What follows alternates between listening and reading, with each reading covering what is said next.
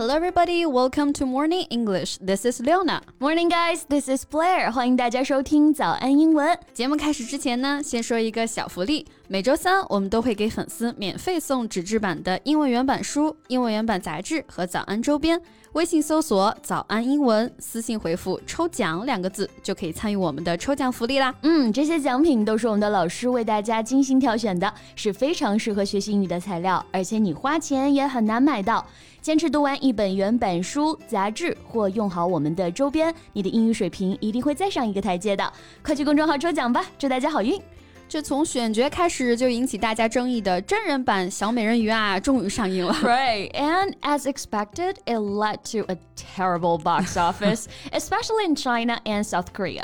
尽管一上映就在老家北美拿下了票房冠军啊，但是小美人鱼却在亚洲、欧洲等国呢遇冷，遭遇了票房的窘境。Right, but actually there also was campaign against the movie in the U.S. 其实本身在美国也有人反对这部电影的。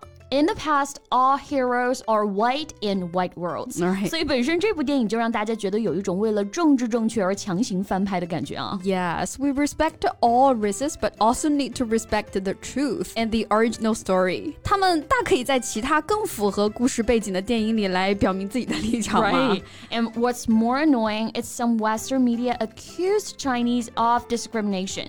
结果啊，居然还要来说中国搞歧视。嗯，那我们可得好好说道说道。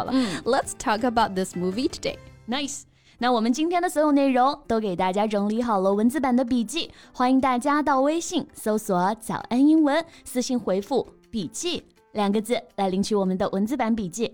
那首先从结果上来看哈、嗯、，This film flopped badly at the box office。其实票房和口碑都惨败啊。Right，我们说的 flop，F L O P，就是电影、戏剧。扑街了啊，砸锅了，完全失败。它既可以做动词，也可以做名词。那做动词，我们可以直接说 the play flopped，所以这个作品就是一个失败。You can say the play was a total flop。嗯，那票房惨败哈，这个票房呢，其实就是 box office。Right，这个词最早啊，来自于早期的戏院，因为要进入那些便宜的座位区的时候呢，需要花费一个铜板。那这个入场费呢，其实就是放在位于入口闸门上的一个锁住的小箱子。就是我们说的 box office，所以也可以直接指售票处，当然也可以代表一部剧的票房收入了。哈、uh. So it is also a measure of how popular and financially successful a film or actor is. Right. 所以一部电影啊，如果卖座的话，我们也可以直接用 box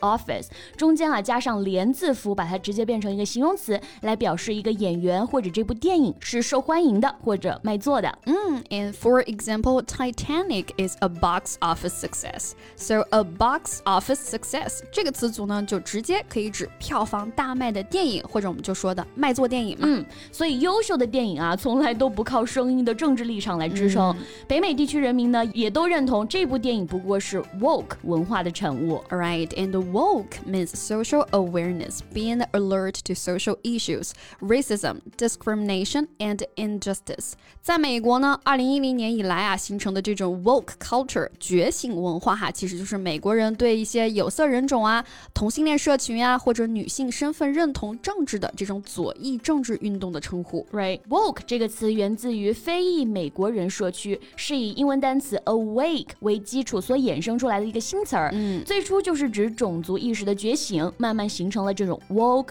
culture。Right，那对这种种族主义、不公这些社会问题的觉醒呢，我们也可以用它的名词形式 wokeness。其实呢，的确很多艺术作品啊是可以表达这种哎意识觉醒的感觉的。For example, his latest book displays his wokeness。对，但这种过分追求政治正确的行为啊，一直就有海量的反对者。没错，最近一年反对声已经变成了一种狂潮了。Right. Therefore, the global backlash emerged against the Little Mermaid。没错，所以像这种政治或者是社会方面的强烈反响，我们就可以用 backlash 这个词。back 后背后面嘛，lash 有这个怒斥、抨击的意思。嗯，so it means a strong feeling among a group of people in reaction to events in society or politics. For example, there is a growing backlash against the new policy. 那 backlash 这个词啊，还可以搭配动词 draw 引起，spark 引发，face 面对，哎，这些词来使用。嗯，like the country has faced a backlash against lockdown measures，意思啊就是这个国家的封城措施遭到了一 个强烈的反对。没错，所以这个本来制作就不单纯的这部电影呢，还想让中国人来背锅。They should take their own responsibilities rather than letting Chinese audiences carry the can. Exactly, carry the can，字面意思上是拿着罐子啊，其实就是我们说的背锅、承担责任的意思。没错啊，我相信大家周围都有这样的背锅侠，一出事儿的时候就知道了啊。As usual, I was left to carry the can. So the actress doesn't have to carry the can. 其实我们也不是针对扮演小美人鱼的演员啊，她自己还是挺有才华的，只是没有把它放在合适的位置。That's true. 即便是要翻拍成真人版啊，也有太多更适合的人选了。对，这就让我想到这个表达啊，There are plenty more fish in the sea. Although it is used to tell someone whose relationship has ended that there are many other people that they could have a relationship with. 嗯，就是天涯何处无芳草。没错，哎，海里的鱼 多的是。嗯，那下次如果再有姐妹失恋痛哭，你就用得上喽。